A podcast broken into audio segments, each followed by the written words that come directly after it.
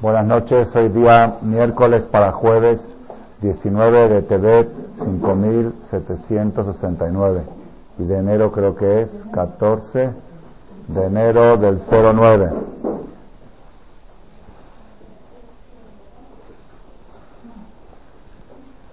La charla de hoy es una continuación de la conferencia de la semana pasada.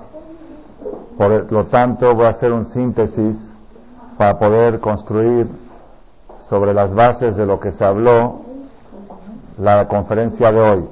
La charla de la semana pasada se llamó, por si alguien la quiere bajar de la página de internet, que no sé, está, hay un problema que la gente no está pudiendo accesar, no sé por qué.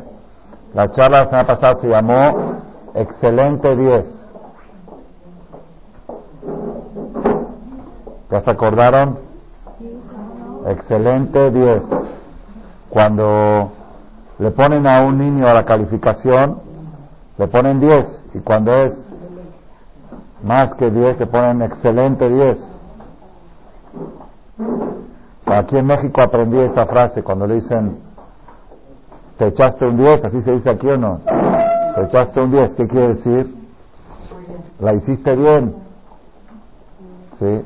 En Israel en hebreo se dice ser, le dicen tú eres un 10, así dice. ¿Por qué es el tema de la conferencia de, esta, de estas dos semanas? ¿Por qué? Porque descubrimos que nosotros nos encontramos ahora en el mes de Tebet, que es el mes número 10 del calendario hebreo. El calendario hebreo rige de Nisan a Adar, desde Nisan, que es el mes de Pesach, hasta Adar, que es el mes de Purim. El mes de Purim es el mes 12. El mes de Turishvat es el mes 11 y el mes de Tebet que estamos ahora es el mes número 10. Ya que estamos en el mes número 10, nos agarramos del concepto número 10 y como dijimos la semana pasada fue la conferencia número 10 del año. después de las fiestas fue la décima conferencia por coincidencia. Entonces, abordamos el tema del número 10 con mucha fuerza porque encontramos que tenemos diez charlas hablando de una palabra. La palabra es tzadik. La persona cuando nace, el día de su nacimiento lo hacen jurar que va a ser tzadik. Y no nos queda de otras. Tenemos que meternos en la carretera de tzadik, porque ya juramos, estamos jurados. Entonces tenemos diez conferencias hablando del tema tzadik.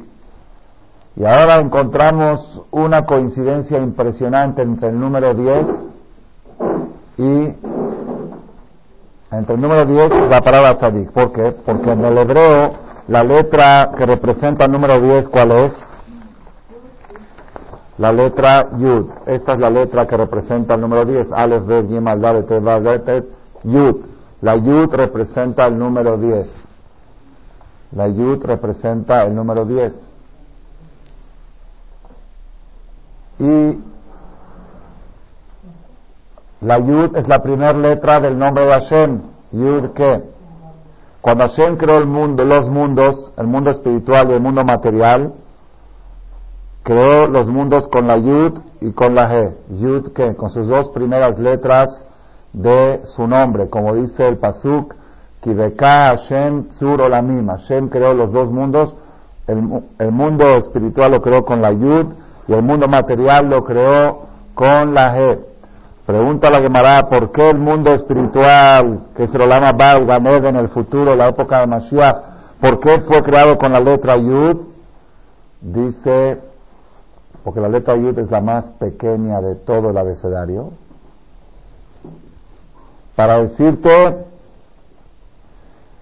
que en el mundo final de la recompensa, los que van a recibir la recompensa son muy pocos. Los tzadikim, shebo, moatim. Los tzadikim se caracterizan por ser pocos. Así como el oro y el diamante se caracteriza por encontrarse muy poco, los tzadikim están representados por la letra Yud. El camino de tzadik, como dijimos la semana pasada, la carretera de tzadik conviene abordarla porque, aunque es cuota, pero no hay tráfico, en esa carretera no hay tráfico, hay muy pocos coches. La carretera de Dios la carretera de la gente está saturada.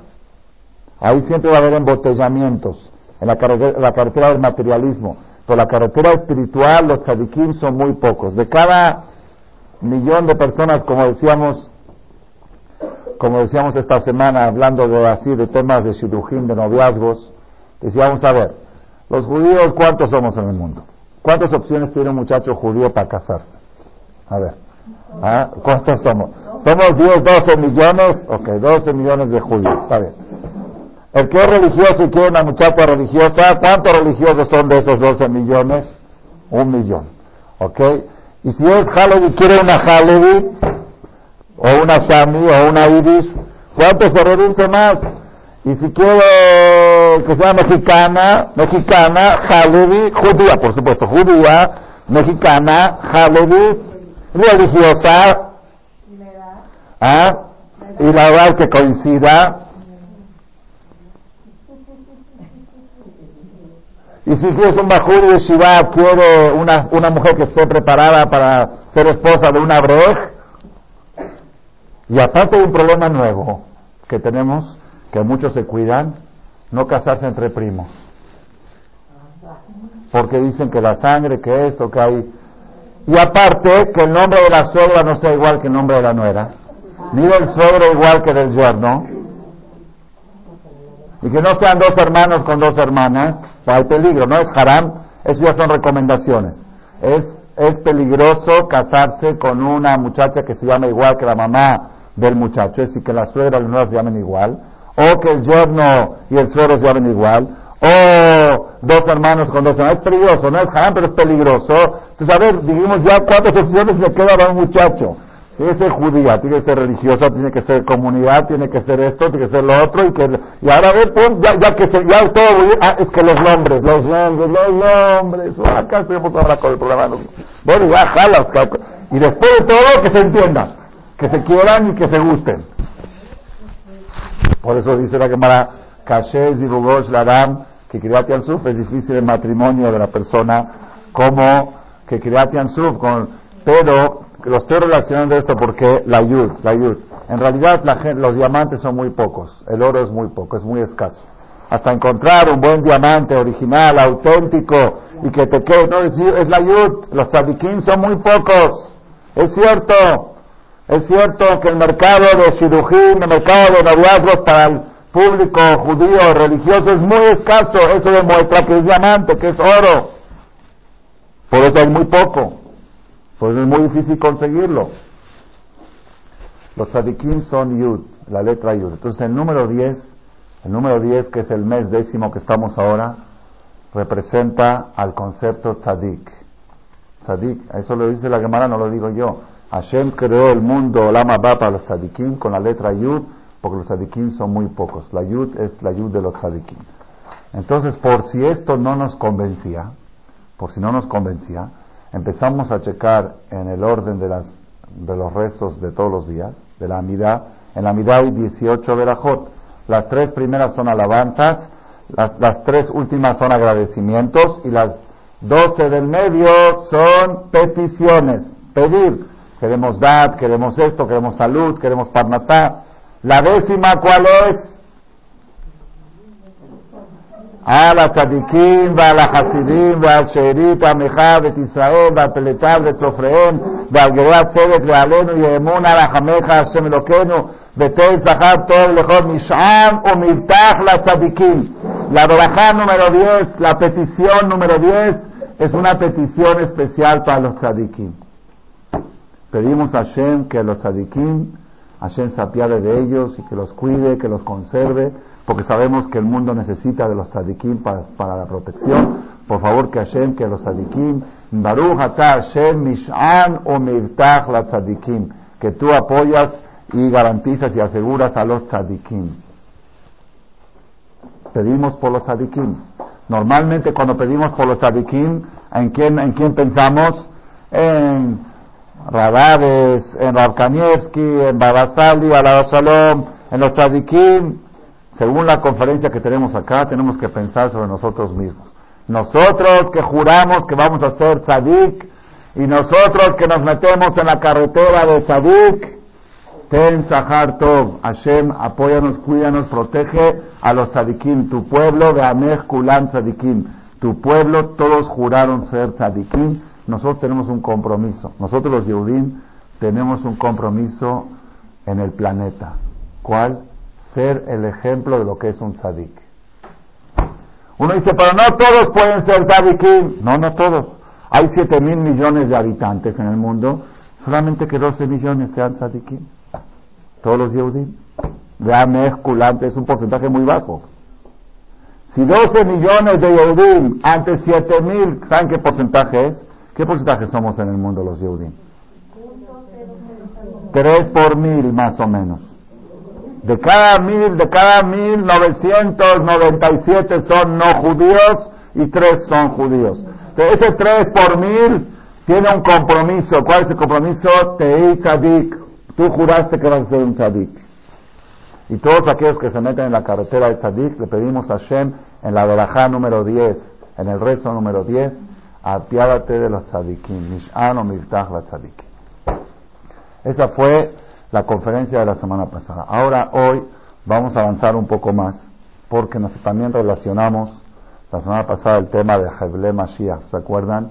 De que la época premesiánica es como un parto, que es una época tan difícil, tan difícil, que había un jajam del Talmud, lo leímos la semana pasada del Talmud, que dijo que venga el Mashiach y yo no quiero estar presente.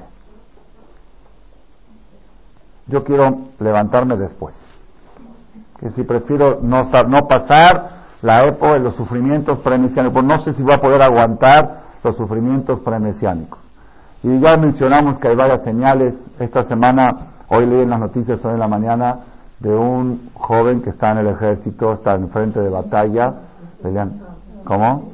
Le tocaba, le tocaba su boda esta semana, el domingo fue su boda, y él, creo que el domingo él dejó el frente de batalla para ir a la boda. Dijo, me caso el domingo, ya tenía fecha, invitaciones, todo, no, no sabía que iba a haber guerra. Entonces fue a la boda, se casó, el domingo a la noche se casó, y el lunes le dijo a su esposa, ¿sabes qué? en vez de luna de miel, yo no puedo dejar a mis compañeros en el frente solo, yo me regreso con ellos.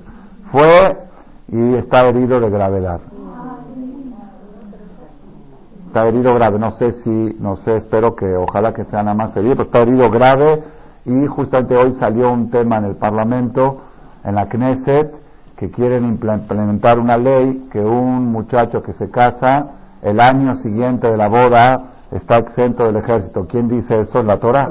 La Torah dice, todo que se casan aquí, y lo estaba prohibido que vaya al ejército el año después de casarse. Por todos modos, todos estos sufrimientos son sufrimientos de la época pre-mesiánica. Entonces le preguntaban al Jajam, pero tú, ¿por qué te preocupas de la época premesiánica? Sabemos que son dolores de parto, como explicamos, y el dolor de parto antes que nazca el bebé es cuando más duele. Pero hay una forma como pasarlo, hay una psicoprofiláctica. ¿Cuál es? Maya el Mashiach. ¿Qué debe hacer la persona para salvarse de los sufrimientos del parto del Mashiach? Dos cosas, Torah y Gemilut Hasadim. Yasok va Torah que estudie Torah y que haga, haga favores. Y con eso entonces le contestó el Jajam, sí, sabemos que esas dos terapias son buenas, pero Shema y Grom Ajet. A veces puede haber un pecado, Ajet, el pecado, que ese pecado, a pesar de haber Torah y a pesar de haber Gesed, ese pecado puede hacer que la persona no pueda soportar los dolores de la época premesiánica, los dolores del parto del Mashiach. Y eso quedó en pregunta la semana pasada, ¿cuál es ese pecado. ¿Cuál es el pecado que puede provocar que la persona no tenga fuerza de soportar los sufrimientos de la época pre-mesiánica. Esto fue más o menos un síntesis de lo de la semana pasada. Rabotai,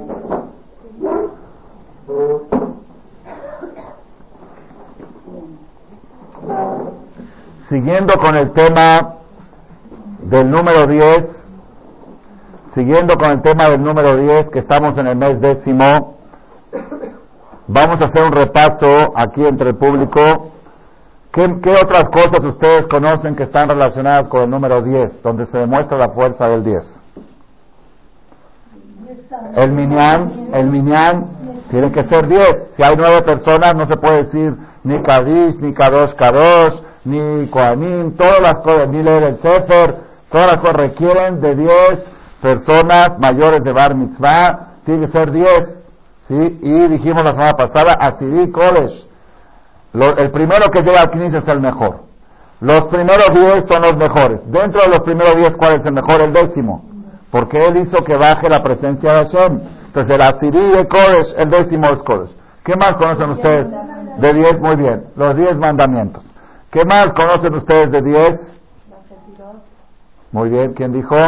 Las 10 esferas de la Kabbalah. Las 10 esferas de la Kabbalah es Gesed, Geburah, Tiferet, Netzach, Hod, Yesod, Malchut. Son las conocidas. Gesed, eh, perdón, Ket, eh, Binah, Keter. La más alta de todas es Keter. La corona de Hashem. Keter. Keter Malchut. La corona del reinado es lo más alto. En el físico de la persona, la primera sefirá es la mano derecha, la segunda es la mano izquierda, la tercera es el cuerpo, la cuarta es el pie derecho, la quinta es el pie izquierdo, la sexta es el brit milá, la séptima es la boca, la octava es el corazón, Jochma es el corazón, Binah es el cerebro, y Keter es donde va el tefilín de la cabeza. Karkafta disfile. Ahí es el Keter. Es lo más alto. Lo más alto de todo es el número 10. Número 10 es lo más elevado que pueda haber en la Kabbalah. Muy bien. ¿Quién dijo 10 esferas? Muy bien. ¿Qué otra cosa más conocen ustedes de 10? Del número, del número 10. ¿Ah? Las 10 plagas de Egipto, bueno, esa no la vamos a hablar ahora porque eso puede ser para la semana que viene, que habla, y es, va muy bien, muy bien la moral. ¿ah? El diezmo.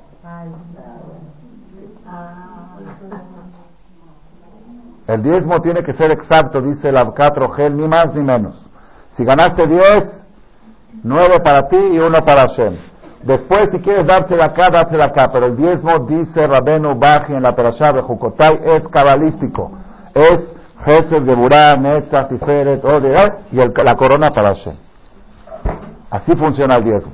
Por eso el diezmo tiene que ser exacto. Después, date de acá. Pero primero separa el diezmo, exactamente con cuenta el diezmo. hacer. Esa es la conferencia del INEDO la semana que viene. Eser Sefirot. Las diez esferas. Son diez formas a través de las cuales Dios maneja el mundo. Diez Sefirot, atributos es Kabbalah, es Kabbalah, no son atributos, atributos son 13, no son atributos, ¿eh? Son 10, 10, este, no sé, 10 esferas, le dicen, sefirot, a través de las cuales Hashem maneja el mundo. Bueno, como quieran llamar, cosas de Kabbalah, pero sabemos que en la Kabbalah hay 10 sefirot y la más alta es la décima, Keter. Dijo la Morá también, Asarama Amarot Nibra Olam, muy bien, ya que lo mencionó, lo vamos a decir. El mundo fue creado con diez Bayomer. Bayomer y dijo Elohim que se haga la luz. Y dijo Elohim que se haga esto. Y dijo Elohim diez. Basaram Amarot Nibra Aolam. El mundo fue creado con diez dicciones. ¿Y cuál fue la décima? Espectacular. Bayomer Elohim Naase Adam Betzalmenu Kirmuten. La décima es cuando Hashem dijo Vamos a hacer al hombre a nuestra imagen y a nuestra semejanza. Vamos a crear un ser, un diosito en chiquito, un mini dios aquí en la tierra. Ese fue el décimo, la décima adicción. Ya tenemos otra fuerza del número 10 para el mes décimo que nos encontramos ahora. Número 10 representa a Adam, la adicción que Hashem creó al hombre, a Adam. ¿Ok? Y fe, dice la Morá Miriam, ese misionot, diez pruebas, fue probado Abraham vino. ¿Y cuál fue la décima? La mejor de todas. La que mencionamos en Roshaná y Kippur. Y con esta, Akedat Ishak. La Akedat, cuando Abraham sacrificó a su hijo. Vamos a ver si al final de la charla nos da tiempo de cerrar la jalá. ¿Por qué? Esa fue la décima. Pero esa fue la más, esa fue la que, como le dijo Hashem, ahora me di cuenta lo ahora Kibareja, Barejeja, Barbar, Betraja, todas las bendiciones vienen a través de la, de la décima prueba de Abraham Adin. ¿Qué más recuerdan ustedes con Eser?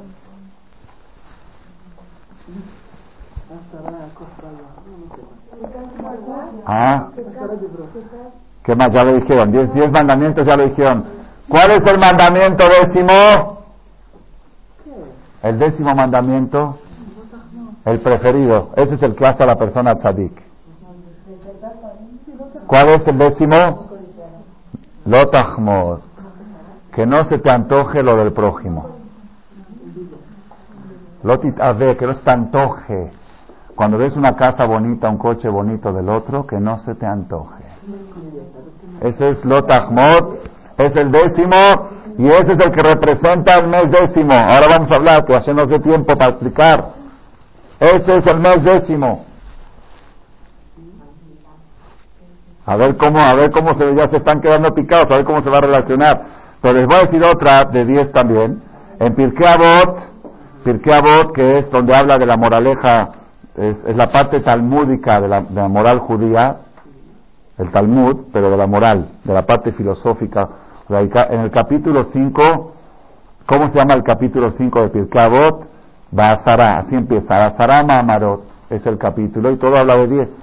Dice, Azara Dorot me Adam Noach. Diez generaciones hubo de Adam hasta Noach. El que cuenta las generaciones en la Biblia, Adam tuvo a este y este tuvo a este. El décimo, ¿quién es? Noach Ish Tzadik. Noach, el hombre Tzadik. Luego Noah tuvo a este, y este tuvo este, y este tuvo a este. El décimo, ¿quién es? Azarad Orot, mi Noah Abraham vino. El décimo era Abraham vino. Que siempre el Dios es el tzadik. Siempre el Dios es el tzadik. A la tzadikim, a la hasidim es el Dios. Bueno, dijo, dijeron también aquí, esta no la dijeron todavía, Azarán y Simna Azula Botenu Bemitzraim. Diez milagros tuvieron nuestros padres en las diez Makot. Azará Layam, este es Makot, bueno. Azarán y Simna Azula Botenu Bebet. Diez milagros había constantemente en el Bet Amigdash, en el tiempo que había el templo. Y la Gemara empieza a contar los diez. Uno, Isham Kodesh. Había tanta carne de Korbanot y nunca una mujer abortó, una mujer embarazada nunca abortó del olor de la carne.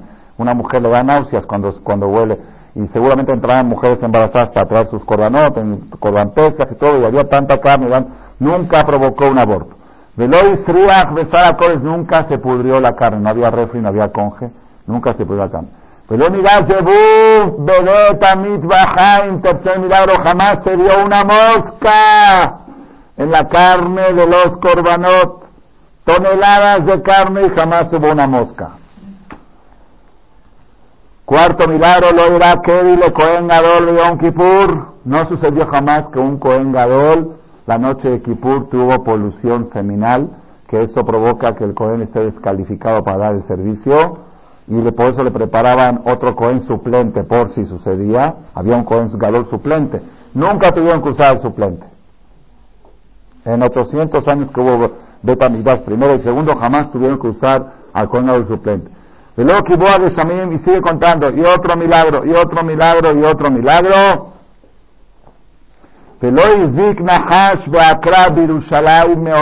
Jamás una persona fue picado, mordido por una víbora o un alacrán en Jerusalén. En la historia del Bet jamás un alacrán o una víbora picó a una persona. Era un lugar de montaña, de alacranes, en los tiempos que no estaba tan urbanizado.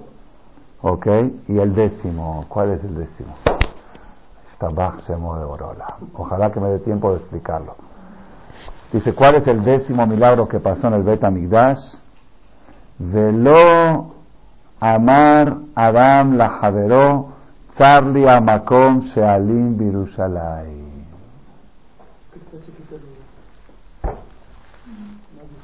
Hay dos explicaciones. La traducción literal. Y nunca dijo una persona, me siento apretado en Jerusalén. Hay dos explicaciones. Primera explicación, dice la Beno Bartenura, jamás un ciudadano de Jerusalén, un residente de Jerusalén, jamás se fue a vivir a otro país por falta de Parnasá. Jamás se trasladó un Jerusalén a Tel Aviv porque no le alcanzaba el dinero para vivir. Eso sí es un milagro verdadero. Hablar una ciudad jamás alguien se fue de esta ciudad a vivir a otra por falta de Parnasá. ¿Tú puedes atestiguar que exista una ciudad así? Jerusalén, en la época del Beit HaMikdash, no hubo un desertor. Una persona no hubo que se tuvo que salir de Jerusalén por falta de Parnasá. Ese sí es milagro, ¿no? Y la otra explicación, la segunda explicación que da Bartenura, Jerusalén era una ciudad normal, una ciudad, vivía gente como vivo hay gente. Pero cuando llegaban las fiestas, Roshaná, Kippur, Sukkot, había una mitzvah en la Torah que todos los judíos del mundo tienen obligación de ir a pasar la fiesta en Jerusalén. ¿Es cierto o no es cierto? Todos los judíos del mundo. Shalosh Peanim Bashana Yerae Kol Zehurecha Et Penei Hashem Elokecha Bamakom Asher Yuchar Hashem Bechag Matzot Uchag Shavuot Uchag Sukkot Todos y una vez Alejandro Magno quiso saber cuántos judíos, porque eran millonadas, todo el concepto de migración es nuestro, eso no, ellos lo copiaron, los de la Meca y Shehuareca, todo eso lo copiaron de nosotros. De nosotros, si, eso viene de la Torá. Y una vez Alejandro Magno quiso saber cuántos judíos habían en Jerusalén, Alejandro en el tiempo de los romanos que tenían dominio sobre Jerusalén, dijo, quiero saber cuántos judíos hay, dijo, no se puede hacer censo, es pecado, los judíos no tenemos censo. Dice, pues yo quiero saber. Le dijeron, la única forma que puedes saber más o menos cuántos judíos hay es contando las colas de los de los de los este, corderos que se traían en el Corbán Pesach. El Corbán Pesach se traía cada 10 familias se afiliaban a un cordero, porque no pueden, ¿cuántos corderos pueden traer? Cada 10 familias un cordero. Y cada familia más o menos 10 integrantes son 100 personas por cordero. Dijo, tú puedes contar las colas, que no sé, las colas de los corderos, cuéntalas. Contó y había un millón doscientas mil colas de corderos. Kiflain Mitzrayim. Multipliquen un millón doscientos mil por 10 familias, por 10 integrantes. Y digan cuántos había en Jerusalén en aquel Pesach. Un millón doscientos mil colas por 10 familias son 12 millones de familias por 10, por 10 integrantes por familia, 120 millones de personas había en Jerusalén, la antigua, no Jerusalén la que ustedes conocen la que ustedes conocen no es Jerusalén. Todo lo que es Ramot y Ramat Escol y todas esas cosas son ampliaciones. Está de la ciudad vieja. Ahí Vaticano, está la muralla, eso es Jerusalén. Ahí estaban Rosaná, Kippur, Sukkot, Pesach y Shavuot. Entonces, ¿cuál fue el décimo milagro? Que nunca alguien dijo, estoy apretado y no tengo dónde dormir. Siempre había lugar para dormir para todos. Para dormir. Oye, si en época alta de temporada en, Jerusalén no hay lugar en ningún hotel, no hay donde caer, pero el que sabe, sabe, el que ha estado sabe lo difícil que es. ¿Y eso que, qué porcentaje de judíos en época alta? ¿Qué es temporada alta? No hay temporada más alta que la época de las fiestas. Nunca alguien se quejó que no tenía dónde dormir en Jerusalén. Ese fue el décimo milagro. El décimo. Y ahora vamos a empezar la conferencia. ¿Está bien? Rabotai. Olvídense del 10, olvídense de todo esto y vamos a empezar la charla. La conferencia de hoy y después vamos a ver a explicar todo cómo se relaciona todo esto con el 10.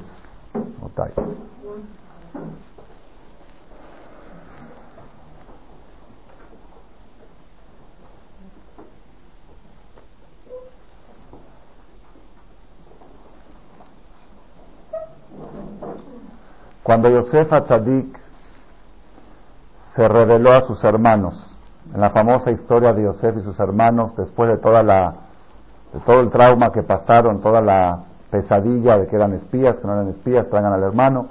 Cuando Yosef les dijo a mí, Yosef, yo soy Yosef, cuenta la Torá, los hermanos se quedaron con la boca abierta, perplejos, mudos, no podían sacar una palabra de su boca porque se perturbaron al escuchar a mí Yosef. Yo soy Yosef. Yo soy Yosef el que me vendieron a Egipto. Yo soy vuestro hermano Yosef. Los hermanos se quedaron un minuto mudos. Así. Dice la Gemara, sí, sí, los hermanos de Yosef se quedaron mudos cuando su propio hermano les dijo, yo soy su hermano. ¿Qué va a pasar cuando venga Dios, cuando venga el Mashiach y Hashem diga, Ani Hashem, yo soy Hashem? ¿Cómo se va a quedar la gente? Así se la quemará. Hay una comparación entre el Ani Yosef y Ani Hashem. Si el Ani Yosef dejó pálidos, dejó perplejos, dejó congelados a los hermanos, ¿cómo va a dejar congelada la humanidad cuando venga Dios y diga, yo soy Dios? Ani Hashem, aquí estoy. Hay aquí, hay aquí un punto de analogía yo lo escuché esto desde muy chiquito, estudié esta y lo estudio cada año cuando llegamos a la Perashá, pero no entendía yo bien la relación entre el Ani Yosef y Ani Hashem. Yo veía, está bien, son, es una, como una especie de analogía. Si los hermanos, pero una cosa es cuando Yosef le dijo yo soy Yosef, y otra cosa es cuando Dios diga yo soy Hashem. ¿Dónde está el punto de analogía y de comparación? Rabotai. La Gemara de Maseje Shabbat en el tratado de Shabbat, el Talmud, en el tratado de Shabbat, en la hoja 31, columna 1, trae una historia, es bastante conocida, pero la voy a repetir en breve, una, una historia famosa de un goy que quiso convertirse al judaísmo, pero puso condición. Fue con un rabino que se llama Shammai y le dijo, un gran rabino de aquella época, le dijo, Quiero convertirme con una condición, que me enseñes, porque al converso hay que enseñarle toda la Torah para que pueda convertirse, que acepte, que me enseñes toda la Torah en el tiempo que yo estoy parado en un pie. ¿Cuánto tiempo aguanto estar parado en un pie? 10 segundos, 15, en ese tiempo que me enseñes toda la Torah. Vino Shammai, le dijo, vete a volar, yo no estoy buscando conversos, y menos con condiciones. Y la Torah no se puede estudiar en 10 segundos. La Torah son años de estudio. Yo tengo un curso, un curso para los que de verdad se quieren convertir. Me mandaron de Israel un caso que lo necesitaba. Es un curso de 400 horas. 40 horas de Alajot Shabbat, 40 horas de Alajot Nida, 40 horas de Alajot este, de Kashrut, 40 horas de libros que hablan sobre la diferencia entre las tres religiones, cuál es el punto que, se, que divide entre la religión judía, la musulmana y la, y la católica, para que entienda algo a lo que se va a convertir. Son, son 400 horas, tengo todo un folder de material que tienes que estudiar. ¿Cómo 10 segundos que vas a levantar el pie y te vas a convertir? No existe. Lo mandó a volar. Fue con Hilel. Hilel era la competencia de Shammai. Eran dos jajamín grandes, dos líderes espirituales. Fue con Hilel a la Yeshiva de Hilel. Dijo, yo me quiero convertir si me enseñas toda la Torah en 10 segundos. Dijo, claro que sí, no hay problema. Dijo, ¿ya seguro? Sí. A ver, párate en un pie. Le dijo, camoja. Amarás a tu prójimo como a ti mismo. Lo que a ti no te gusta que te haga, no le hagas al prójimo. Esta es toda la Torah. Y todo lo demás son comentarios, son anexos a la Torah. Esta es la base, esta es toda la Torah. Amar al prójimo como a ti mismo, esta es toda la Torah. Y lo demás, ve y estudia, nada más ya es cosa técnica de ver, de ver información, es información lo demás. Pero la Torah es de hartar la jacamoja. Esto es, ¿qué, quiere decir? ¿Qué quiere decir? Explica el Marsha, que es un comentarista del Talmud. Este goy no era un tonto, no era un idiota, porque a un goy tonto no lo van a convertir tampoco. Un, un tipesh, un gerutó no sirve. era muy inteligente. Él sabía que la Torah era muy extensa.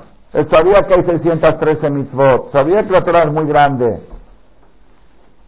Sabía que un Bajur Yeshiva estudia 10, 15, 20 años en Yeshiva, en Kolel, y no termina de estudiar.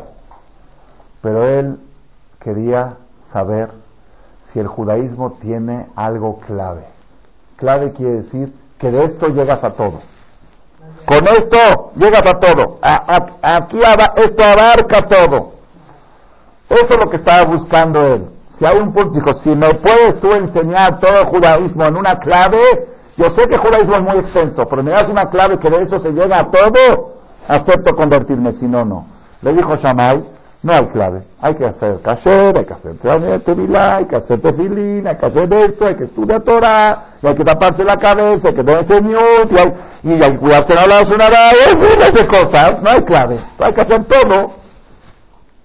Vino y le dijo, si hay algo clave. De Artale de Moja es clave. Si tú agarras fuerte esto, de esto llegas a todo. La pregunta es cómo de esto se puede llegar a todo. Esa es para otra conferencia, esa no es mi conferencia de hoy, la tengo en una conferencia que se llama Amarás al prójimo como a ti mismo, ¿sí? o la clave de toda la Torah, así se llama. Esa es una conferencia muy antigua, pero hoy no es esa la charla, la charla es otra. La pregunta que hay es la siguiente. La Gemara en Masejet Makot, estoy poniendo una contradicción entre dos partes del Talmud. El Talmud, el Masejet Makot, un tratado que así se llama Makot, al final, en la hoja 24, dice, Torah Tzivalanu Moshe Morasha Keilat Yaakov. 613 Sheshmeot Darash Rabbi Simlai. Sheshmeot Vishlosh Mitzvot Neemrulo Le Moshe. 613 mitzvot fueron entregadas a Moshe, 248 activas y 365 pasivas, prohibiciones. No hagas esto, no hagas esto y 248 hace esto, hace esto, hace esto. Torah, ¿cuánto suma la palabra Torah? 611.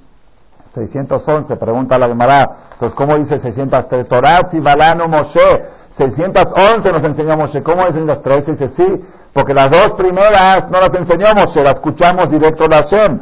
Anojí Hashem, los dos primeros mandamientos, esos los escuchamos directo de Dios. Después ya no pudimos aguantar, le dijimos a Moshe, mejor tú enséñanos. Torah y Balano, Moshe nos enseñó 611, más dos que escuchamos directo, total, total 613. Y dice la Gemara, está bien, eso fue en el año 2448 de la creación. Va David a Melech, 400 años después de esto, después de que se entregó la Torah aproximadamente, vino el rey David y dijo, 613 mitzvot son muchas, 11. Hago un descuento y agarramos más o menos el 20, menos del 20%. 11 mitzvot, va David en la ¿Cuáles están? En el Salmo 15 dice, mi agur de oleja, ¿quién es el que va a lograr el éxito? Mish, coma, cocheja, olech tamim, por el tzedek, doble de met, lo haga sonó, lo hace jopan y se verán 11 cosas. El que hace estas 11, tzadik. Eso fue David Amelech. Pasaron más o menos 100 años más, y vino, no, 100 años más, vino Isaías. Vino Isaías, dijo, no, 11 mitzvot son muchas. 11 son muchas. 6.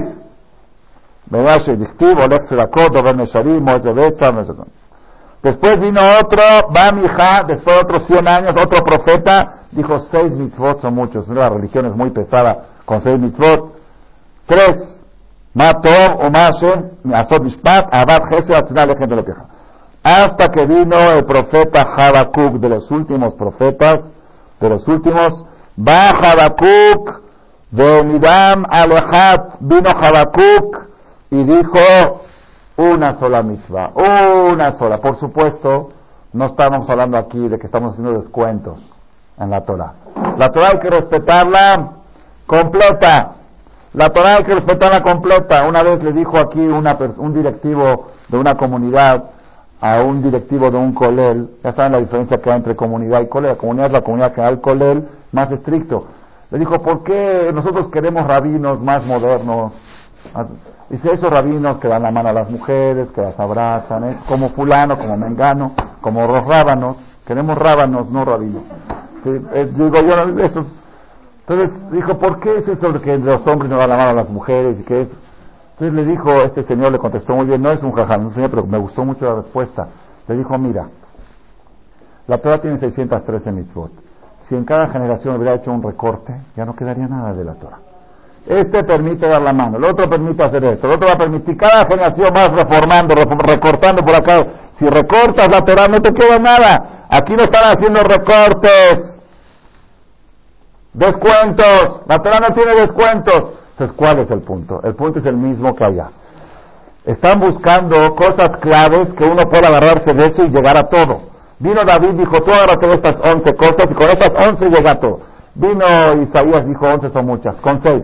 Con seis te agarras fuerte y llegas a todo. Otro dijo con tres. Vino Habacuc, dijo, agárrate de una. Si tú te agarras de una fuerte, con esto llegas a todo. ¿Cuál es? De tzadik. Ya estamos llegando a nuestra conferencia, que tenemos diez conferencias hablando de tzadik. De tzadik y el tzadik. ¿Sabes quién es el tzadik? De Munato y con su fe, emuná, fe, y vivirá. Sadik es aquel que sabe vivir con su fe. Esa persona va a llegar a todo.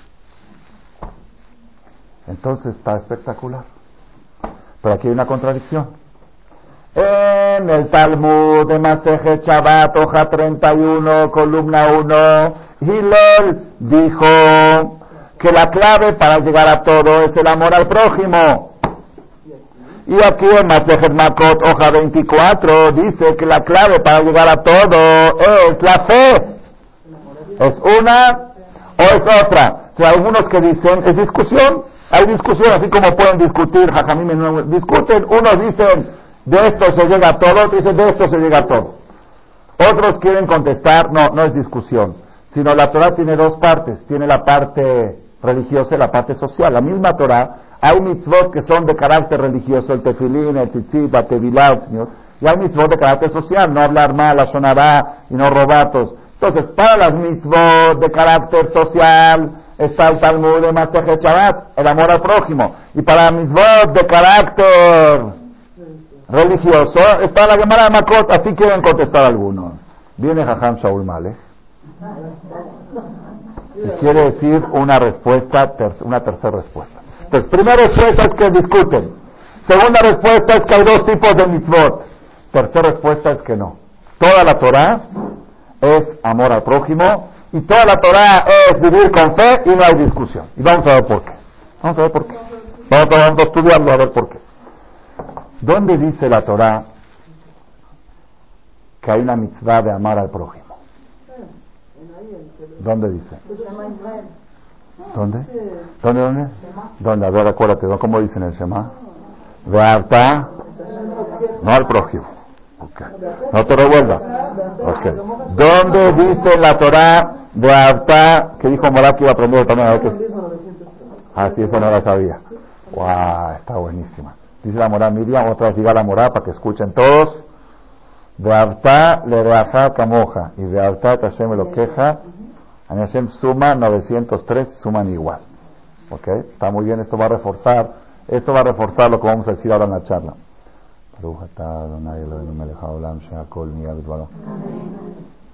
¿Dónde dice la Torah que hay que amar al prójimo? En Levítico 19, Kedoshim, Parashat Kedoshim, Levítico 19, versículo 18, versículo Hay. Levítico 19, para que no se les olvide, hoy es 19 de Tebet, esta noche. Esto no lo programé, me salió ahora, ¿qué? Entonces, esto, esta conferencia fue dada a la noche 19 de Tebet, Levítico 19, Baikra 19, y capítulo Hay, que fue el día de hoy que pasó, pasó Hay, ¿ok? Yutet Hay. Bueno, ¿cómo dice la Torah, amarás a tu prójimo? Yo diría que este pasú tendría que estar entre, tendría que estar así grande, ¿no? Como en negritas, como se escribe en la computadora, resaltado, de de no, no, no, no, está el como está metido dentro de otras de otras cosas. ¿Cómo dice? Dice así.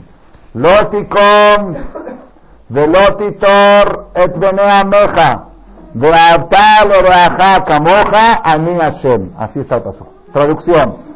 Loticom no te vengarás. Prohibido vengar. Velotitor y no guardarás rencor a la gente de tu pueblo. De Abtal o de llamarás a tu compañero como a ti mismo. Ani Hashem, yo soy Dios. Ahí está la misma. ¿Qué quiere decir? Primero que todo asombra que de Abtal Hakamoja aparentemente no merece un pasuk aparte. Yo lo pondría, si es tan básico y tan clave, yo lo pondría en un pasuk aparte, un versículo aparte, ¿no? Como que está mezclado dentro de Loticom. ¿Qué es Loticom? No te vengarás. ¿Y qué es Lotitor? No guardarás rencor. Dice la Gemara, dice el Talmud. ¿Qué quiere decir venganza? ¿Qué quiere decir venganza y qué quiere decir rencor?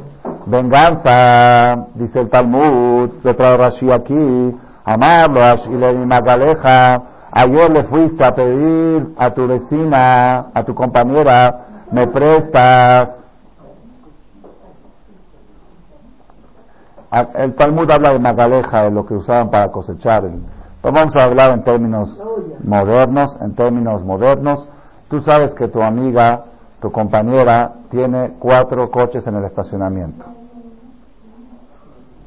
Y están usando nada más dos y tienen dos ahí sin usar y tú tuviste que meter tu coche al taller y justo te urge ir a un lugar, te urge irte fin de semana a Cuernavaca o algo, y es tu amiga, muy amiga, y con confianza fuiste y le dijiste, oye, no me prestas el carro para ir a Cuernavaca el fin de semana, te lo traigo el domingo lavado, limpio y con el tanque lleno de gasolina.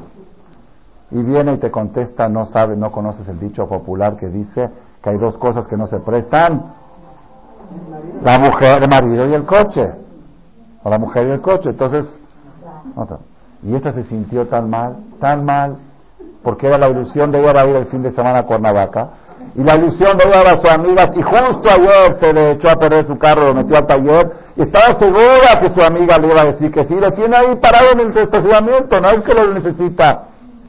Y para cómo se lo dijo con una filosofía. Hay dos cosas que no se prestan. La verdad, con mucho coraje. Es una injusticia. ¿Dónde está la amistad? ¿Para qué son los amigos si no es para cuando uno los necesita? Bueno, pasan seis meses, se volteó la tortilla. La tortilla, ¿sí? esta, esta, de Kitsur, la vecina, esta, la de los cuatro coches, por alguna razón, uno se le llevó su hijo, el otro se le llevó su hija, otro estaba en el taller y otro el lo chocó. ¿Ok? Y ella necesitaba irse a Cuernavaca, la vecina de los cuatro necesitaba irse a Cuernavaca. Y la vecina, que tenía solamente dos carros, Jazita, pobrecita, tenía un coche que le sobraba. Y viene la compañera, la de los cuatro, y le dice, oye, qué pena, tengo que ir a Cuernavaca fin de semana, y justo mi hijo se llevó un coche, mi hija se llevó el otro, y, el, el chofer chocó uno y otro está en el taller. ¿No me prestarías el carro por el fin de semana? Y viene esta con todo el, sabor, no el coraje, el sabor, como dice el Maimónides, dice, la venganza es más dulce que la miel. Así dice Maimónides el, cómo lo disfruta uno cuando se venga, más dulce que la miel. Le dice, hay dos cosas que no se prestan.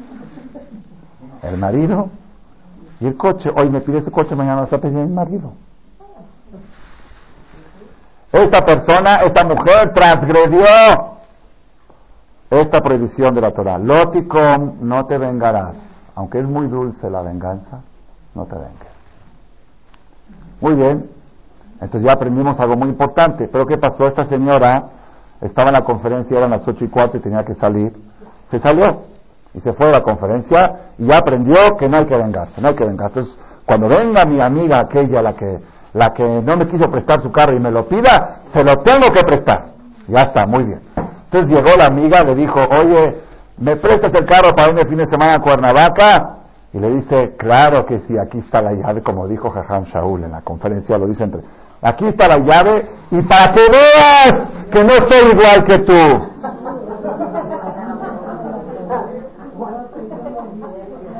¿Ah? Para que veas, yo sí soy religiosa, y yo sí respeto y yo sí presto, y no soy como tú.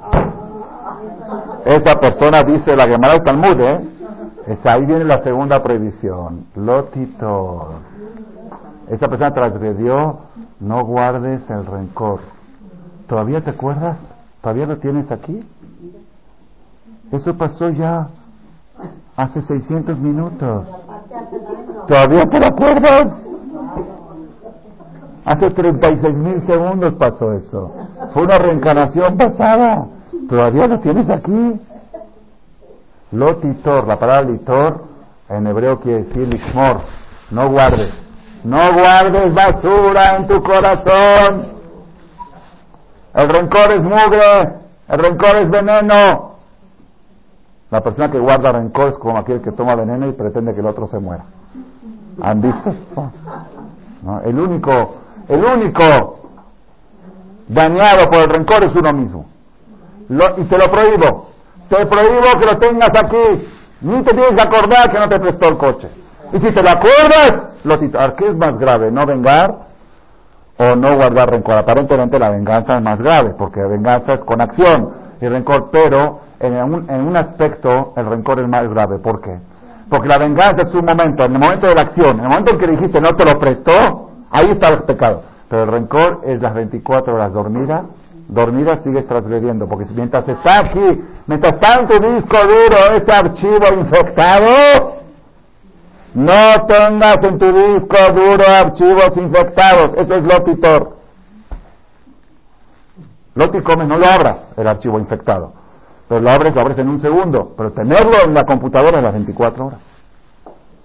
Es el segundo. Entonces, vino la mujer y escuchó la conferencia, se fue de la conferencia 8 y 16 minutos. Dijo, ya, qué bueno que me quedé, ya aprendí. Entonces ahora viene la amiga y le dice, la aquella que no le quiso prestar, y le dice, me prestas tu coche con la vaca, agarra las llaves, como dijo Jajam Shaul, y mm, con mucho gusto. Con muchísimo gusto. Lo tengo aquí. No digas Con muchísimo gusto. Toma las llaves de mi vida, la mal, que haces bien, a mismo te te a matar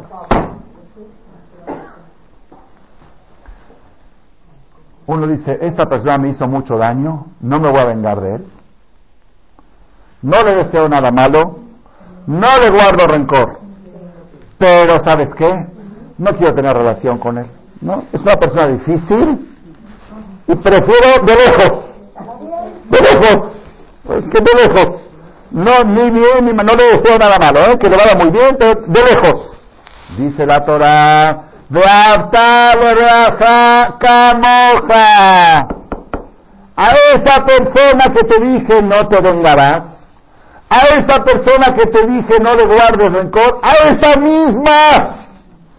Ámala como a tu propio ser. Cuando le des la llave del coche, dale unos chocolates para el camino. Y pregúntale si se le ofrece algo más. Y ámalo. Ámalo. Dale un beso. no, no, no, no. Eso sí, eso sí es sobrehumano.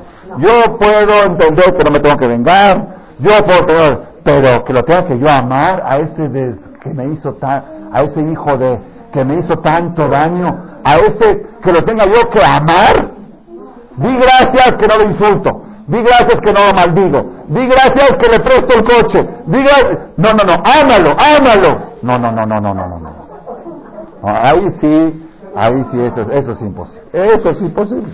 ¿Cómo puedo yo amar con todo mi corazón a alguien que me hizo tanto daño? Eso es, eso la verdad, la verdad, si no fuera porque está escrito en la Torah, yo diría eso es sobrehumano, es imposible que, un, que una religión ponga esta alhaja. Es imposible, es incumplible, incumplible. Yo les digo, por experiencia personal, todos hemos tenido en la vida gente que nos ha hecho daño. Es muy difícil. Yo una vez le dije a una persona que me hizo mucho daño, pero mucho, no les puedo explicar que le dije, me dice, perdóneme, jajam. Le dije, mira, te perdono, pero te tengo que volver a perdonar cada día, porque la herida está abierta, y cada día veo los resultados del daño que me hiciste, y cada vez que se me abre la vida otra vez tengo que volver a perdonarte.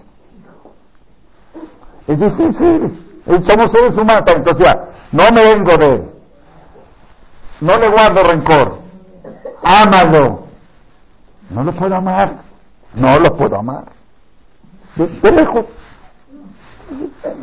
no le deseo nada malo, ¿eh? pero de lejos. No, ámalo como a ti mismo, a esa misma persona. Es, es sobrehumano. Ay.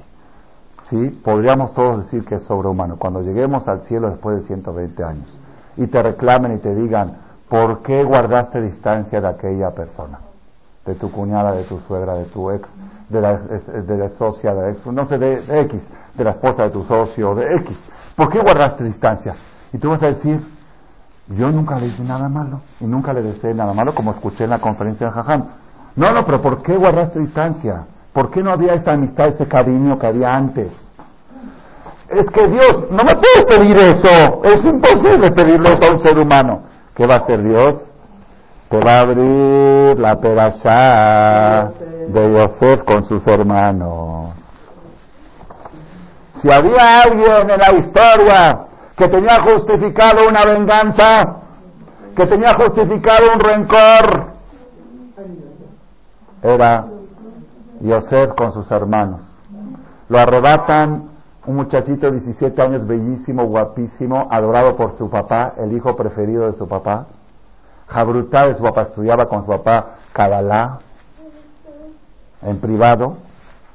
Mientras los hermanos estaban en el negocio, este era el que estudiaba Torah con el padre y sus propios hermanos lo echan a un pozo de lacranes y víboras de lástima para no matarlo, lleno de lacranes y víboras, y después de lástima lo sacan y lo venden de Ijir, de esclavo, y para raíz de esa esclavitud, ¿saben qué quiere decir para un judío ser? No es Ijir, los Ijires de hoy son reinas. Eso no es, es esclavo, no es Ijir. esclavos se venden en el mercado de esclavos. Y el patrón que lo compró, lo compró para servicios diurnos y nocturnos. Dice la Gemara, para gays. Así se la Gemara. Claro, se disparó, Hashem hizo un milagro y se castró. Quedó castrado el patrón, por eso ya no pudo hacer nada con él. Lo compró para eso, era muy guapo. De día servicio, de noche servicio. Es una humillación total hijo de Jacob vino. ¿Y quién tiene la culpa de todo? Esos hermanos es mal, lo que quieran. Y después viene la, la, la, patrona y trata de seducirlo. Todo a raíz de lo que le hicieron sus hermanos. Y él, por ser tzadik, por no caer, la patrona lo mete al bote. ¿Saben qué cárcel? ¿Saben qué cárcel? Las cárceles de hoy son palacios. Era el pozo abajo, bor. Ahí estuvo cuánto tiempo? Roshaná, Kippur, Sukkot, Simchat Torah, la noche del Sede, la noche del Shabbat, Rosh Jodes, el cumpleaños de su hermano, la boda de su sobrino, la boda de su otro sobrino, todo, todo, todo, ahora, ahora se está casando un sobrino mío, yo no estoy en la boda por culpa de mis hermanos míos, ¿dónde estoy yo? Mis hermanos están festejando la noche del Seder con mi papá, comiendo matzah y tomando las cuatro copas, y yo aquí muriéndome. No era para ya va a llegar el momento, ya me va. Yosef sabía que algún día iba a llegar a ser rey, tenía los sueños. Cuando llegue el momento, me voy a vengar como de, en forma, como debe de ser. ¿Ah? Había uno que tenía derecho a vengarse o a guardar rencor. Vayome Yosef el le dijo Yosef a sus hermanos, a mí Yosef, yo soy Yosef. Y no solamente que no me voy a vengar de ustedes, yo los voy a mantener. Y cuenta la Torah, la Torah pasada que leímos, el cierre de Génesis, mantuvo a Yosef, a sus hermanos, a sus hijos y a sus nietos, a sus bisnietos. Él se encargó de toda la familia, que no les falte nada. Les puso casa, les puso yeshiva, les puso colegio. No se preocupen, todo el presupuesto sale del gobierno, autorizado por el faraón. Yo, no se preocupen. Ah, ¿cómo puede ser? ¿Cómo puede? Ese es un ser humano que no se vengó, no guardó rencor y amó a sus hermanos igual que antes o más. A pesar de todo lo que le hicieron. Si hubo un ser humano que lo pudo hacer, tú también lo puedes hacer. Eso no es sobrehumano. Hay un ser humano que lo ha hecho. Pero la pregunta es, este ser humano, ¿de dónde sacó esas fuerzas? ¿De dónde? ¿Quién le enseñó qué? ¿Cuál fue, cuál fue la clave? ¿Cómo logró eso? Hay una palabra clave Una palabra, una frase clave en la Perashá Baigash y eso es toda la conferencia de hoy, y ese es todo el éxito de la vida o el fracaso de la vida de la persona. Cuando Yosef le dijo, yo soy Yosef, yo soy Yosef, le dijo, yo soy Yosef vuestro hermano, a pesar, así se a pesar de que me vendieron, sigo siendo vuestro hermano. Nunca le guardé rencor, nunca, si Yosef hubiera sentido trauma por lo que le hicieron sus hermanos, ya hubiera estado en el manicomio. Uno que pasó la cuarta parte de lo de Yosef, ya llega al manicomio. La gente que estuvo secuestrado 20, 30 días, como parte del seguro que hacen seguro para pagar el rescate, parte del gasto del seguro es pagar la terapia post secuestro, del trauma, de haber estado 30 días privado de su libertad. Yosef, si hubiera estado traumado de 12 años, ya hubiera llegado al manicomio, este llegó a ser rey de Egipto, ¿de dónde? Y pues yo soy Yosef, vuestro hermano, y ahora él les hace terapia a sus hermanos, él les hace terapia a ellos. De ahora, dice ahora, alta Cebú, no se angustien, y no se autoenojen con ustedes mismos por haberme vendido. ¿Por qué? Dice, Beata, esta es la palabra clave, lo atem, shelachtem otiena. No son ustedes los que me mandaron aquí, ustedes no me vendieron a Egipto. Kia Elohim. Hay un Dios en el mundo y nadie me podía haber a mí mandado a la cárcel si no es que Dios lo decidió. Y si yo estoy aquí es porque Dios dijo que esté aquí. Ustedes son títeres. Los seres humanos son ni emisarios, títeres de Boreolán. Aquí está, aquí está todo el secreto, todo el secreto del éxito o del fracaso de la persona. Cuando una persona cree que los seres humanos manejan las cosas, ahí hay odio, hay rencor, me cuesta trabajo guardarle distancia, es difícil perdonar, es difícil sejuaronar. ¿Por qué? Porque mira lo que me hizo. Ustedes a mí no me hicieron nada, le dice Yosef a sus hermanos. Ustedes no, nunca. Pero nunca pensó que sus hermanos le hicieron. Había un rab grande en Jerusalén, se llamaba Rabbi Hezkel Abramsky, Zeher Tzadik Libraja. Yo tuve Zehut de estar en su entierro. Él vivía en Beit Bagan, falleció casi a los 100 años y era el primer año que yo había llegado a Israel, avisaron sábado en la noche, falleció este tzadik y esta noche se le entierran. En Jerusalén me entierran de noche, porque no se deja un muerto dormir en Jerusalén. Así era desde los tiempos del Talmud. Fuimos, me acuerdo, 11 de la noche, 12, caminando miles y miles y miles de personas hasta el panteón. Lo, llevaron. Fuimos desde Jud. El Rabba Bramsky era muy, grande. Cuando ustedes investiguen, era de, la, de los más grandes de la generación pasada él tenía una frase, mi maestro nos contó, tenía una frase mágica, una frase que la repetía mucho. Él siempre sentía la presencia de Hashem muy, muy en vivo. Él, cuando hablaba en tercera persona, se refería a Hashem. Cuando decía, a él no le gusta, sí. ¿Qué decidió él hoy? ¿Hoy va a ser día de lluvia o de no lluvia? Así preguntaba él. No decía llueve o no llueve. Decía, ¿qué dijo él? ¿Qué decidió él? ¿Hoy, mandó lluvias? Hoy mandó, él, él, era Carlos Barujú. Él tenía una, frase que la repetía mucho en irish. Nit Menschen. En Anashim.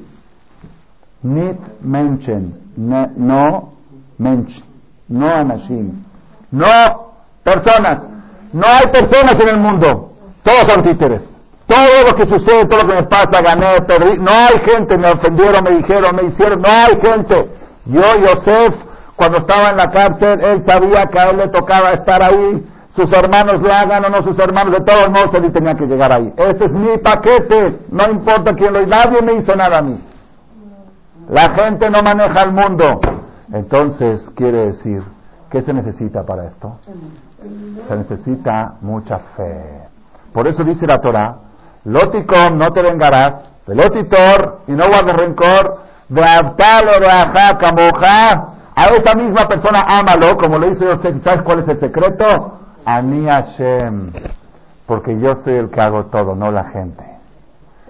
Si tú odias a alguien o guardas rencor a alguien o dejas de amar a alguien porque te hizo algo, no es un problema social, es un problema religioso. Estás renegando mi intervención en el mundo. No, estás renegando de que yo soy el Dios que maneja el mundo. Estás creyendo que si fulano no te hubiera hecho tal cosa, tú tendrías un centavo más en tu cuenta. Eso es renegar, porque nadie puede tener un peso menos y nadie te puede tener un peso más. Nadie puede tener un honor menos ni un honor más. Si a ti te ofendieron, esa ofensa te tocaba. Si no te hubiera ofendido fulano, te hubiera ofendido. A ti te tocaba ese punto, por algo, para tu bien, te tocaba. No es fulano, no es mengano, no hay gente, no hay gente en el panorama. Ni menchen. En Anashim, lo aten. Esa es la palabra mágica de Yosef. Lo aten, cuando los hermanos decían, pero nos sentimos muy apenados. De veras, Yosef, tú eres Yosef. Lo atem, ustedes no están en el panorama. Yo nunca pensé en ustedes. Yo siempre pensé que a mí me tocaba esto y, lo que y ahora me toca ser rey también. Tampoco ustedes me hicieron rey. Dios me hizo rey. Ni ustedes me mandaron a la cárcel, ni ustedes me hicieron rey. Hay uno solo que maneja, Ani Hashem. Cuando hay Ani Hashem, no puede existir rencor. No puede existir odio y no puede existir distanciamiento entre las personas. Entonces, con esto se cierra espectacular, se cierra espectacular la conferencia. ¿Cuál es la base de todo el judaísmo? Le dijo Hilel en Maseje Chabat, la base de todo el judaísmo es el amor al prójimo. Y la otra llamada dice, no, la base de todo el judaísmo es Sadik de Monato y Giel. Sadik vive con fe. Es una contradicción, no es contradicción. ¿Por qué? Porque es imposible cumplir con el amor al prójimo si no vives con la fe. No dice que tengas fe, que vivas con la fe. Ustedes saben que hay en el judaísmo hay dos conceptos. Uno se llama emuná y otro se llama bitajón. En español no sé si existe una traducción, pero en hebreo se usa mucho. Ustedes van a ver, emuná es creer en Dios. Y bitajón dice, Beirtehu, Beja, Colio de Eshemeja, como dice Pasuk, Baboteach, Hashem, el que tiene bitajón en Hashem, garantía Gesed y siempre el favor de Hashem lo va a rodear. Bitajón, bitajón, bitajón, ¿sí? Entonces la gente no sabe exactamente qué quiere decir bitajón. Mucha gente por error cree, así dice el Hazonish en su libro Emuná o bitajón. Emuná quiere decir tener fe. Y bitajón es estar seguro que te va a ir bien. Así piensan, estar seguro que te va a ir bien. Bitajón, batuaj, dice no. Es un error, es un error. Dice emuná y bitajón es lo mismo, nada más con una diferencia. Emuná es la teoría y bitajón es la práctica. Tú estudias odontología, pero hasta que no sabes, hasta que no practicaste sacar una muela, no, pero yo sé mucho, esa, esa, esa teoría es teoría. Cuando lo llevas a la práctica, dice, emuná es saber que todo lo maneja Dios. Eso es emuná. Eso todo tenemos. Todo, sí, sí, Diosito, Diosito, Diosato, Bitajón es cuando lleva a la vida práctica. Cuando crees que alguien te quitó algo, cuando crees que alguien te hizo algo, cuando crees que por hacer una mitzvah, por hacer algo bueno, vas a perder alguna amistad o vas a perder alguna cosa. Ahora, a ver, aplica tu fe ahora. Si la aplicas, tienes bitajón. Si no, eres teoría. Eres doctor teórico. En la práctica no eres un doctor. Como los consejeros matrimoniales, que la mayoría son divorciados. Pero ¿cómo si tienen todas las teorías de resolver los matrimonios? Es la teoría. En la práctica le tienen emunado, le tienen bitajón. ¿Saben? ¿Saben la teoría? En la práctica, en la práctica, Moray Bravotai. Esto es, dice el Hazonish, dice el Hazonish, habitajón, esto que se llama habitajón, natua bepe robam, toda la gente, eh, dice shagur bepe robam, dice, es la rutina de la boca. Toda la gente dice, si Dios quiere, si Dios quiere primero Dios, pues si ayuda a Dios, con la ayuda de Dios, si Dios quiere primero Dios, para que Dios, por Dios, por Dios. está, dice, está en la boca de toda la gente, pero está sembrado en el corazón de personas exclusivas en el mundo. Hay gente contada con los dedos de una mano o de dos que tienen que lo tienen en el corazón. En la boca todos lo tienen. En la boca todos lo tienen. Una vez había un, una persona paisano estaba, me estaba dando aventón y el suegro se quejó de que su yerno es un ateo. Ateo sea así, totalmente dice que no cree en nada, nada, ni tefilín, ni kipur, ni hazir, todo. Entonces me, dio aventón y en el camino empecé a platicar un poquito con él, le dije, ya te cambiaste de casa, dice, sí, gracias a Dios, Baruch Hashem. Le dije, perdón, ¿cuál Dios?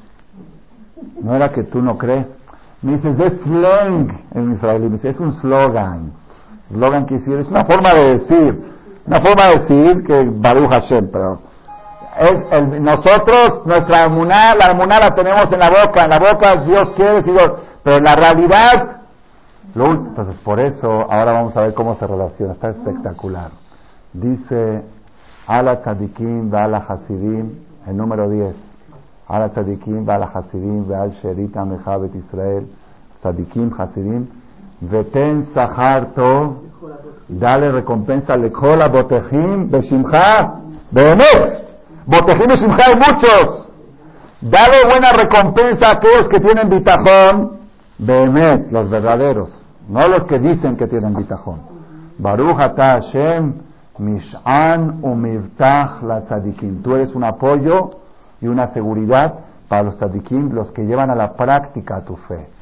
Los que, no dice tzadik de monato y amin, el tzadik cree en su fe, como dice cada quien y su fe. No, no, no, no. El tzadik con su y vive. Si vives con emuná, te levantes con emuná, te, te vas a bañar con emuná, con la presencia de Hashem, no hay mit menchen. Y la terapia de Nit Menchen Hashem te la manda cada día.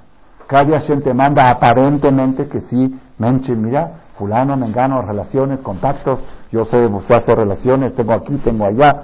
Nit Menchen, no hay Anashim, títeres, todos son títeres.